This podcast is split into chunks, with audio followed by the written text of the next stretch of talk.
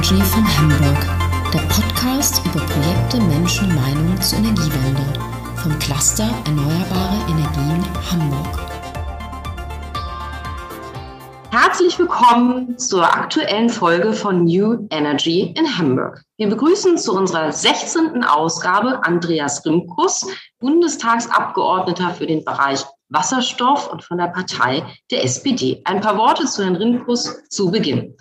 Herr Rimkus wurde 1962 in Düsseldorf geboren, ist verheiratet, hat zwei Kinder, hat ähm, eine klassische technische Ausbildung genossen als Energieanlagenelektroniker und seit 1979 bei den Stadtwerken Düsseldorf gearbeitet. Also durchaus, wie soll man sagen, äh, in die Tiefen der Energiewelt geschaut. 1998 trat er in die Partei, in die SPD ein, hat sich an verschiedenen Stellen, Ausschüssen, Verbänden, Aktionen beteiligt und letzten Endes ist er jetzt im Feld des Wasserstoffs gelandet. Und darum interviewen wir ihn auch, weil das ja seit 2021 bei uns auch ein Schwerpunkt ist. Herzlich willkommen, Herr Rimkus. Wir freuen uns sehr auf das Gespräch.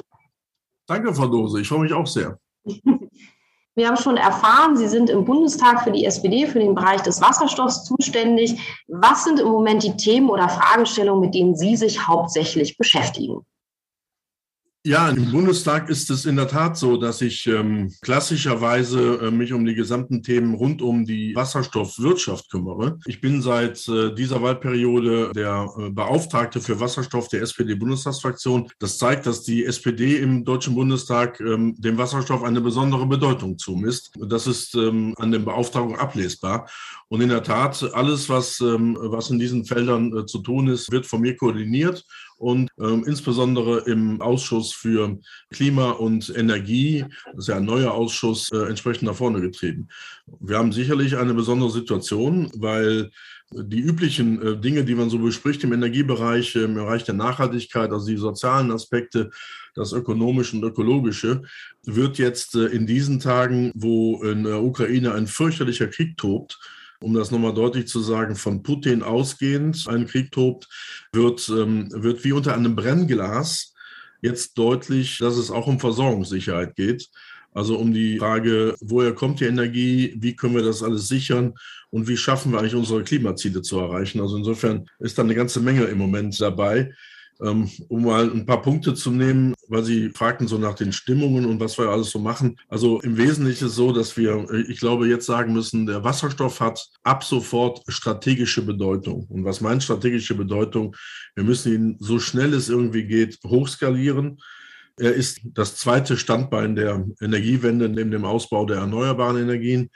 Ähm, wir müssen deshalb in der Erzeugung im Transport, der Speicherung und der Verteilung, aber auch in der Anwendung ähm, integriert denken und ähm, gemeinsam die Dinge nach vorne bringen. Ich will sagen, ähm, wir müssen jetzt lernen, dass die das Zusammenspiel zwischen Elektronen und Molekülen äh, angezeigt ist und nicht mehr äh, nur die ausschließliche Welt der Elektronen. Ähm, das ist ja recht witzig, wie ich finde, wenn ein Elektromeister sagt, die Zukunft liegt im Gas, dann ist genau dieses Zusammenspiel gemeint. Naja, und im Moment beschäftigen wir uns sozusagen mit den Niederungen der Energiewelt. Ähm, es ist schon ein Höllentempo, was wir vorlegen. Äh, nahezu jede Woche ein Gesetz im Moment will nur mal ein paar Dinge benennen. Das Gasspeichergesetz, das äh, Energiesicherungsgesetz, das Erneuerbare Energiengesetz, das Energiewirtschaftsgesetz, das Gebäudeenergiegesetz, das Wind auf See Gesetz, das Windbedarfsgesetz, das Ersatzkraftwerke Bereitstellungsgesetz. Ähm, und wovon ich spreche, ist nur etwas, was im ersten Halbjahr jetzt ähm, gemacht wird. Das ist sozusagen wenn man so möchte, das äh, Oster- und das äh, Pfingstpaket an der Stelle. Und man merkt daran, ähm, dass die Dinge rund um die Energiepolitik sehr, sehr wichtig geworden sind. Ähm, wir müssen unsere Resilienzen erhöhen, also widerstandsfähiger werden gegenüber Potentaten, die in der Welt versuchen, äh, mit Gaslieferungen, mit Energielieferungen, mit Öllieferungen ähm, Krieg zu führen. Da müssen wir gut, klug darauf reagieren und deswegen haben wir im Moment richtig viel um die Ohren. Insofern eine spannende Zeit äh, für Energiepolitiker. Absolut, ja. Also sprechen Sie uns ja ein bisschen aus der Seele. Ich meine, wir sind ja auch ein Branchennetzwerk für erneuerbare Energienfirmen und wir haben, glaube ich, selten eine so brisante und aufgewühlte Zeit erlebt wie heute und die ganzen Gesetze, die Sie benannt haben und welches Tempo dabei auch vorherrscht, das ist in der Tat sehr beeindruckend, aber natürlich auch absolut notwendig. Ähm, es ist ja nun im Energiebereich so, dass es mitnichten sich um eine nationale, sondern eben um eine internationale, um eine europäische Angelegenheit handelt. Und viele in der Branche kennen diesen sogenannten Delegated Act der, wie soll ich das jetzt ausdrücken, auch gelegentlich als sehr hinderlich empfunden worden ist für den ganzen Bereich der Wasserstoffwirtschaft. Nun hat es eine erste Version gegeben, die die EU verkündet hat, ich meine vor zehn Tagen. Wie schätzen Sie diese ein? Ist das eher, wie soll man sagen, eine Hürde für die neue Wasserstoffwirtschaft? Kann daran vielleicht noch etwas verändert werden? Und vor allen Dingen, was genau steht da drin? Ja, in der Tat, Frau Dose, da gibt es äh, durchaus äh, verschiedene Sichtweisen, die man dazu einnehmen kann. Es gibt Branchenteilnehmer, die sagen, nee, das Ding darf so nicht gemacht werden, das ist schlecht. Bitte nochmal neu denken, liebe Kommission, äh, so geht das nicht, weil da ein paar Sachen drinstehen, die man nicht haben möchte. Ich komme nachher innerlich darauf, welche ich meine. Ich sage nur so viel, es geht um Zusätzlichkeit, es geht und um Gleichzeitigkeit. So, und die anderen, die sagen, naja, also besser ein delegierter Rechtsakt, ähm, der nicht 100% perfekt ist, aber Hauptsache, wir haben überhaupt einen, damit wir loslegen können. Also insofern ist das sehr breit gespreizt in der Branche. Was man aber sagen kann, ist, dass ähm, das in der Tat ein, ein recht heikles Thema ist, weil man ähm, auch politisch natürlich gucken muss, wie geht man damit um, mit dem, was die Branche da sagt und welche Bewertung nimmt man sich dann selber an der Stelle. Ich war immer für eine Lösung, die den Wasserstoffhochlauf äh, möglichst nicht begrenzt begrenzt, sondern beschleunigt. Also, dass man alles dran setzt, vor die Lage zu kommen. Und in diesen Tagen, in denen wir lernen, dass Öl und Gas als Waffe eingesetzt werden kann, wäre es ja umso klüger, jetzt äh, noch schneller auf den Wasserstoffhochlauf zu setzen, weil den Wasserstoff, den können wir zum einen selber machen aus unseren heimischen Wind- und äh, Photovoltaik- und äh, Bioenergien, aber eben auch importieren. Da können wir auch sicherlich nachher nochmal drüber sprechen, wo dann Quellen sind. Das ist die eine Seite. Die andere Seite ist, dass man natürlich auch sagen muss, dass dieser ähm, vorgelegte Entwurf, der ja jetzt in die Konsultation äh, der Mitgliedstaaten geht, äh, bis zum 16. Juni, wenn ich richtig informiert bin, also noch äh, knapp anderthalb Wochen, der ist natürlich nicht ideal, weil er nämlich, ähm, ich sag mal, ähm, auf der einen Seite äh, nimmt er ein paar Dinge auf, von denen wir immer gesagt haben, die müssen verändert werden, aber andere, die werden eben noch nicht genau genug gesehen. Wir sind also relativ weit gekommen. Könnte aber umgekehrt sagen, wir sind noch nicht da, wo wir hin wollten. Das liegt daran, dass die Einschätzungen, ähm, kriegen wir Login-Effekte, äh, wann haben wir Carbon Leakage, also äh, wie soll ein Korridor aussehen, äh, das ist in der Tat immer noch umstritten in Europa. Aber man kann sagen, dass, dass die heimische Wasserstoffwirtschaft, aber auch die europäische, ähm, durchaus dazu beigetragen haben mit ihren Stellungnahmen, dass überhaupt sich etwas bewegt hat. Und insofern ist es, glaube ich, richtig, dass wir sagen können, die Community in, in Deutschland, die H2-Community, hat ähm, ein gutes Ergebnis rausgeholt, was nicht super gut ist, aber eben auch nicht furchtbar schlecht. Und ich glaube, das sind Dinge, die man so betrachten muss, nämlich eine differenzierte Betrachtung. Die Fundamentalkritik, die kann uns weiterbringen, aber wir müssen jetzt schauen, dass wir in der Konsultationsphase noch das eine oder andere verbessern. Das wäre beispielsweise ähm, eine verlängerte Übergangsfrist. Wir haben ja bei der Frage der Anwendung von Gleichzeitigkeit und äh, Additionalität. Also es muss eine zusätzliche Anlage sein, die gebaut ist. Die darf eben nicht aus einem Bestand kommen und damit äh, anderen, äh, anderen Zielmärkten die Strommengen entziehen. Das ist die eine Betrachtungsweise. Und die andere ist, wenn dann produziert wird, dann soll die Elektrolyse praktisch dann laufen, wenn auch der Wind ähm, und die Sonne zur Verfügung stehen. Und zwar ähm, auch da in ihrer zusätzlichen Gleichzeitigkeit. Äh, was bedeutet, dass, dass man eben nicht sagen kann, ich habe im Winter Windenergie zu viel und ähm, lasse aber die Elektrolyse ähm, praktisch im Sommer durchfahren, wenn ich keinen Wind habe oder umgekehrt. Aber dennoch gibt es ein kleines Zeitfenster, das ist eine Stunde ist vorgesehen. Ich könnte mich ähm, auch damit anfreuen, wenn es ein längerer Zeitraum ist, aber ein kürzerer hätte es nicht sein dürfen. Also insofern muss man gucken, was man macht. Es gibt eine Möglichkeit, ähm, etwas zu tun, das ist das sogenannte Grandfathering ähm, zu verlängern. Ähm, Anlagen, die bis zum Jahre 2027 im Betrieb sind, für die gilt ja ein Aussetzen dieser Additionalität und dieser äh, Gleichzeitigkeit. Und wir könnten uns vorstellen, das bis zum Jahr 2030 zu verlängern dass man also eine etwas längere Periode hat, wo man dann, ich sag mal, solche Anlagen, die, ähm, die, die entstehen, dann auch befreien kann von diesen Auflagen. Und beim Brennfaserring äh, ähnlich, dass man also praktisch äh, alle Anlagentypen mit hineinnimmt und nicht, äh, nicht einige ausschließt. Das zahlt so ein bisschen auch auf das Konto ein, das haben wir gesehen. Der Bundeskanzler äh, Olaf Scholz sich ja vor ein paar Tagen in Dänemark getroffen hat mit seinen Amtskolleginnen aus der EU, ähm, Belgien, Niederlande und Dänemark, um gemeinsam praktisch die die Gebietszonen sozusagen zu setzen, europäisch, ähm, dass man eben nicht nur mit der Nachbargebietszone äh, zusammenarbeitet, sondern eben europäisch zusammenarbeitet. Und diese Art von Zusammenarbeit bedeutet ja eben, dass man beispielsweise einen äh, belgischen Windstrom benutzen kann äh, und ähm, aber dennoch in Dänemark ähm, die Elektrolyse stehen haben könnte oder eben in, in Deutschland oder in den Niederlanden. Also da sind Spielarten notwendig und auch möglich. Ich glaube, so muss man das, das machen. Und ähm, eins ist auch klar, der delegierte Recht sagt, egal in welcher Form er kommt, ähm, das ist eine Zwischenetappe. Wir sind jetzt schon in den Vorbereitungen zur RED 3. Äh, also es wird weitergehen und das merkt man daran, dass der Kernpunkt in dem delegierten Recht sagt, ist sozusagen die Nichtanwendung bis zum Jahre 27. Ich sage es nochmal, aus meiner Sicht vielleicht sogar verlängern bis zum Jahre 30, nicht anzuwenden, diese harten Regeln, ähm, um einfach jetzt dafür zu sorgen, dass es einen schnellen Hochlauf gibt. Und äh, insofern muss man sich beeilen. Das stimmt, das ist für die Energiewirtschaft ein kurzer Zeitraum. Aber ich glaube, dass wir äh, jetzt schon signifikant vorwärts kommen. Und bis es dann 2027, 2030 ist, werden wir vielleicht verstanden haben, wie wir das dann genau setzen müssen, damit der Wasserstoff in Europa und in Deutschland eine gute Anwendung findet.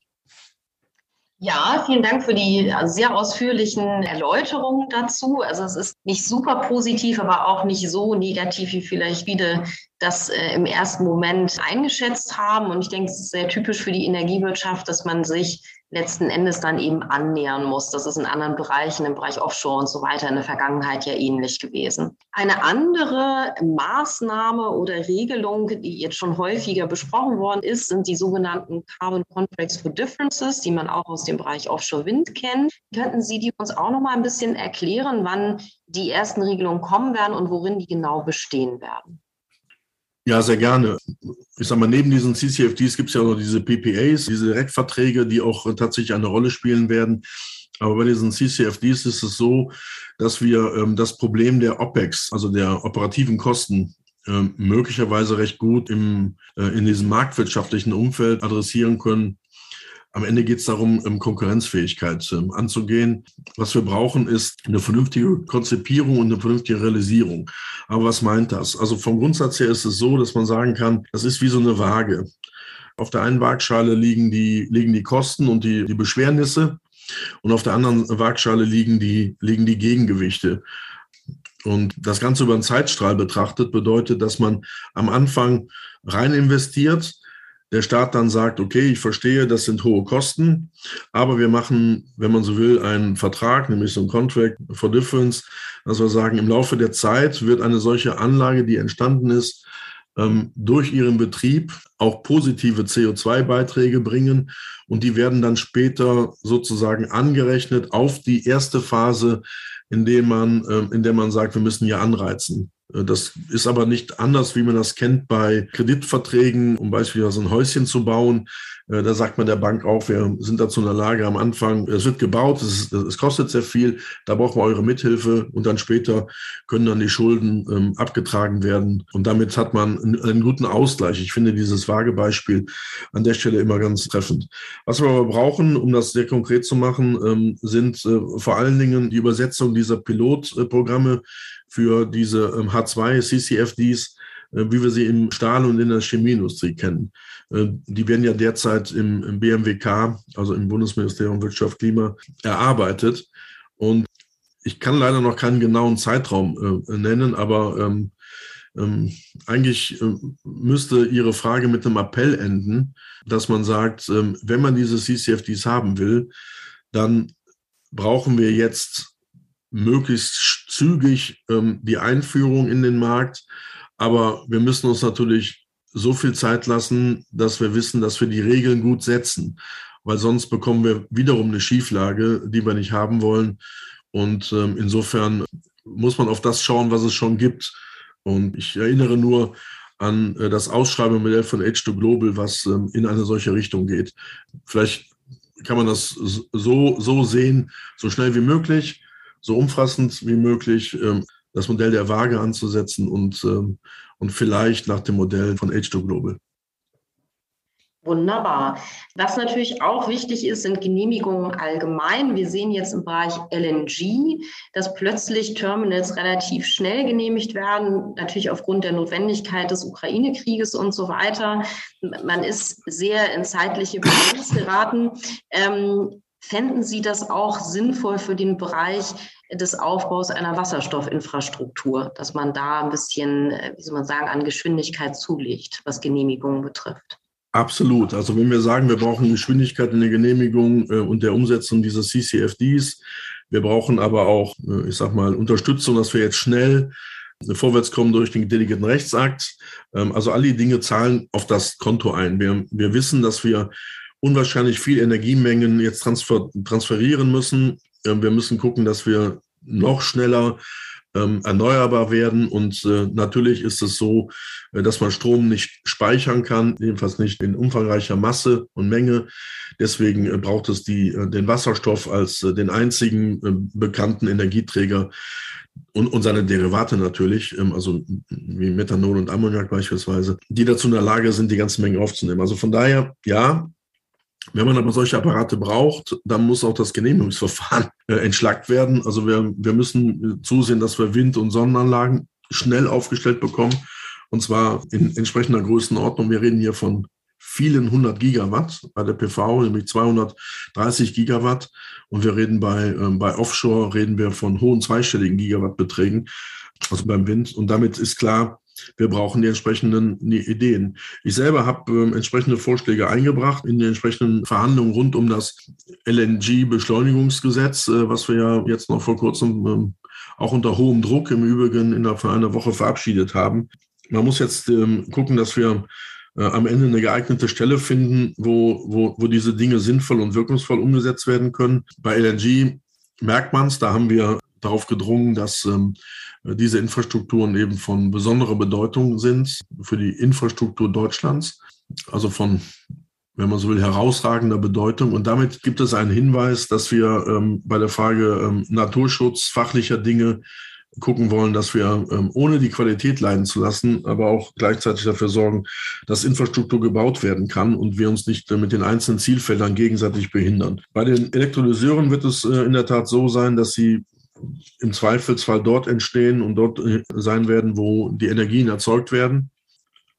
Oder eben da, wo die Energien ähm, eingewendet werden. Aber da wir ja im Moment das Stromnetz äh, nicht zur Verfügung haben, ähm, ist es vollkommen klar, dass wir eine Doppelung brauchen. Deswegen brauchen wir beide Seiten. Wir brauchen die, die Gasinfrastrukturen und wir brauchen die Strominfrastrukturen. Und insofern muss man gucken, gucken, was geht. Bei den LNG-Terminals vielleicht noch gesagt, die sollen H2-ready sein, wenn sie gebaut werden. Zumindest die Landseite, die, die Schiffseite, das braucht nicht unbedingt, weil diese LNG-Terminals, die da als Schiffe un unterwegs sind, diese FSIUs, die haben zwar eine entsprechende Laufzeit in der Anmietung, aber wir wollen ja möglichst LNG dann irgendwann nicht mehr haben, also ähm, fossiles Gas, sondern wir wollen ja regeneratives Gas dann ähm, übernehmen und importieren. Und da ist momentan ähm, der Weg, wenn man keine Pipeline benutzt, ähm, sicherlich Ammoniak. Und wir werden dann gucken, was im Laufe der Zeit dazukommt. Aber die Terminals beispielsweise in Wilhelmshaven sind doppelt ausgebaut. Es gibt einmal eine, eine Gasseite und einmal eine Flüssigseite. Also eine Gasseite fürs LNG und die Flüssigseite für Ammoniak. Ich glaube, äh, damit kann man beiden Welten Genüge tun. Jedenfalls kriegen wir eine Transformation hin. Also weg vom weg vom fossilen Gas hin zu grünen Gasen, aber eben in der Transformation und nicht im, in einem Gasausstieg und dann irgendwann steigen wir ein. Das ist übrigens überhaupt in Deutschland ein Problem. Ich habe manchmal das Gefühl, die Menschen glauben, wir könnten das machen wie so ein, wie so ein Stromschalter, wie so ein Lichtschalter in der, in der, in der Wohnung an und aus, ähm, aber so geht's leider nicht. Ähm, wir brauchen da schon entsprechende Übergänge und die müssen organisiert werden und ja, und das hängt viel an den Genehmigungsverfahren, die man dringend und dringend beschleunigen müssen. Das ist aber nicht nur eine Bundesangelegenheit, das ist vor allen Dingen auch eine Länderangelegenheit. Also in, in unserem Fall die Stadt Land, äh, Hamburg ähm, und das Land Hamburg kann da eine ganze Menge zu beitragen. Ja, dafür setzen wir uns ja auch ein als Hamburger Netzwerk. Ein anderes Thema, das hier in Hamburg äh, heiß diskutiert wird und sehr virulent ist natürlich das des Wasserstoffimportes. Ganz klar, der Hamburger Hafen, hier sozusagen die Keimzelle unserer Stadt, macht sich auch schon bereit dafür. Die Kollegen der HALA, der HPA wie sehen Sie das Thema Import? Also sozusagen das Verhältnis heimischer Wasserstoff, fremder Wasserstoff. Woher könnte der Wasserstoff kommen? Was wären sozusagen geeignete Regionen für den Import Ihrer Meinung nach? Ja klar, also ähm, Hamburg bietet sich nahezu an. Das ist das Tor zur Welt ähm, von der Seeseite her. Ähm, ich kenne das Tor zur Welt ähm, von der Binnenseite her. Das ist unweit von Düsseldorf in Duisburg, der größte Binnenhafen Europas. Äh, Düsseldorf selber ist eine, ist eine Wasserstadt, also weil wir am Rhein liegen und der Rhein ist äh, ein idealer Transportweg. Und insofern ähm, ist das schon klar. Die Bedeutung einer Wasserstoffwirtschaft, die viel mit, äh, mit Schiffen zu tun hat, ist natürlich für Hamburg äh, absolut essentiell. Und ähm, wir reden ja darüber, dass wir natürlich gucken müssen bei den Pipelines. Äh, die kriegen natürlich einen Vorzug. Wir bauen ja auch neue Pipelines in Deutschland. Wir müssen neue Pipelines bauen in, in Europa. Aber wir müssen eben auch ähm, gucken, dass wir ähm, unsere grünen Energien eben nicht nur alle alleine selber machen. Theoretisch könnten wir das, aber ob wir das Potenzial in der Form ähm, wirklich heben können, dass wir autark sind, ähm, ist eben, ist eben eine spannende Frage. Ich glaube übrigens auch, dass ähm, Autarkie nicht der richtige Weg ist, sondern der richtige Weg ist Autonomie und damit die Möglichkeit, aus diversen Quellen ähm, Energien zu sammeln, aber dafür zu sorgen, dass man eben nicht abhängig wird. Und äh, hier bietet der Wasserstoff ja erhebliche Möglichkeiten, nämlich weil er tatsächlich vor Ort direkt transportiert werden kann über Stromleitung oder über Gasleitung. Und wenn das nicht geht, dann macht man es eben mit dem Schiff, weil äh, das ist die gute Botschaft. Es gibt eben verschiedenste Möglichkeiten, technische Möglichkeiten, die man hat, den Wasserstoff ähm, von fernsten Regionen nach, äh, nach Deutschland, nach Europa zu bringen welche Regionen bieten sich an? Also ähm, sicherlich die Region rund ums Mittelmeer. Ich will mal sagen, ähm, sicherlich Spanien, Italien, Griechenland, Marokko, ähm, Tunesien, äh, Algerien, aber auch Ägypten und äh, natürlich im Roten Meer und im Persischen Golf ähm, gibt es entsprechende Dargebote. Ähm, in Afrika werden wir das sehen. Also Namibia beispielsweise wird sich auf den Weg machen. Ähm, sicherlich auch in Südamerika. Chile kennen wir, kennen wir erste, erste Projekte in Australien. Ähm, damit merkt man schon, der Wasserstoff und die Wasserstoffwirtschaft wird ein weltweites Phänomen werden. Wir werden schneller, wie wir glauben, werden wir auf der Welt handelbare handelbaren Wasserstoff haben, so wie heute schon eins der meist ähm, gehandelten Güter auf den Weltmeeren Ammoniak ist. Ähm, allerdings natürlich der graue und Ammoniak, der aus Erdgas ähm, entsteht. Aber eben Ammoniak. Warum braucht man Ammoniak? Man braucht ihn für die Chemie, für die Düngemittelproduktion, für die mineralischen Dünger. Und insofern, wenn man das umstellen würde, und das geht äh, von dem grauen auf den grünen Ammoniak, hätte man äh, schon die Möglichkeit, äh, sich an einem Weltmarkt beteiligen zu können als ähm, Importeur von Energien. Und die Energien, die weltweit entstehen, sind auch, ähm, so wie man hört, auf einem preislich niedrigen Niveau. Es gibt äh, durchaus die ersten Projekte, wo man sagen kann, ähm, dass der äh, Photovoltaikstrom beispielsweise für ein Eurocent ähm, kaufbar ist. Und wenn man dann die Elektrolyse da oben draufsetzen würde und dann die Verbindung, die Anlagen, um den Ammoniak herzustellen, ähm, und hätte dann ähm, auf der anderen Seite einen Ammoniak-Cracker, also nachdem man dann ähm, Europa beispielsweise erreicht hat mit dem Schiff. Daran merkt man, da sind Zielkosten, die sind niedrig genug, dass ähm, ein solcher Markt entstehen kann. Ich habe das, halt das übrigens auch für richtig, dass wir das tun. Es ist deswegen wichtig zu klotzen und nicht zu kleckern. Das ist das Zweite, also nicht nur Geschwindigkeit zählt jetzt hier, sondern eben auch die Tatsache, dass wir möglichst große Mengen ranbringen müssen. Und da reden wir in der Tat nicht mehr von LKWs und Zügen, sondern da reden wir von ganz großen Schiffen oder von großen Pipelines. Ja, die norddeutsche Perspektive für die Energieerzeugung, also für die ähm, erneuerbaren Energien, ist so ähnlich wie die für die Industrie in Nordrhein-Westfalen. Es wird zwangsläufig eine enge Zusammenarbeit geben, ähm, auch mit dem Blick auf ähm, H2 werden wir da zusammenwachsen. Die geografische Lokalisierung des Startnetzes der FNB äh, für Wasserstoff ist ja kein Zufall. Ne? Also sozusagen von, von West nach Norddeutschland und dann den Bogen zu schlagen äh, nach Ostdeutschland, aber eben tatsächlich zuerst das. Das liegt einfach daran, dass, ähm, dass wir genügend Windstandorte im Norden haben, die jetzt erschlossen werden sollen. Und ähm, wir haben ziemlich viel Industrie, gerade auch in meiner Heimat in Düsseldorf äh, man sagt immer gerne Schreibtisch des Ruhrgebiets, aber rundherum sind eben sehr viele Industrien und damit haben wir eine gute Energiesenke, die man mit der Energiespitze in Norddeutschland gut in Verbindung bringen kann. Und es ist schon so, dass, ähm, dass äh, auch Arbeitsplatzansiedlungen im Bereich der Erneuerbaren natürlich dann auch an der Küste entstehen werden und damit eben auch in Hamburg. Und äh, das sind doch positive Perspektiven. Und ähm, für mich als Sozialdemokrat sowieso das Beste, was man machen kann. Wir haben ja noch nicht so sehr über die Farben des Wasserstoffs gesprochen. Aber die schönste Farbe ist natürlich die, ähm, die am meisten Arbeit schafft, ähm, die am meisten Perspektive schafft für die Menschen und für die Umwelt und natürlich auch für die Unternehmen. Und das äh, ist dann rot. Ähm, und ich finde, dass eine solche Perspektive gemeinsam gehoben werden muss. Und deswegen äh, freue ich mich auch sehr über die Vorreiterrolle Hamburgs in dem Zusammenspiel und äh, begleite das sehr wohlwollend, was in Hamburg tatsächlich umgesetzt werden soll.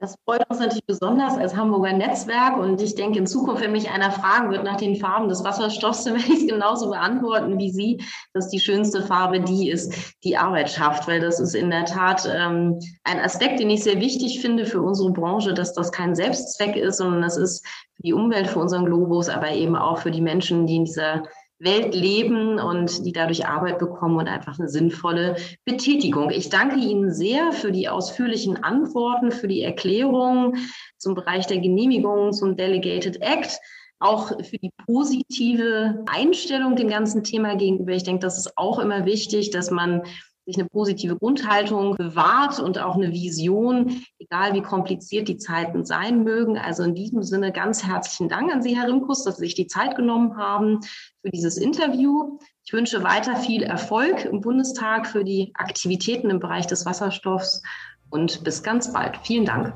Sehr gerne, Frau Dose, und herzlichen Gruß nach Hamburg. Das war New Energy von Hamburg der Podcast des Clusters Erneuerbare Energien Hamburg. Sie finden alle Folgen und mehr zu diesen und anderen Themen unter www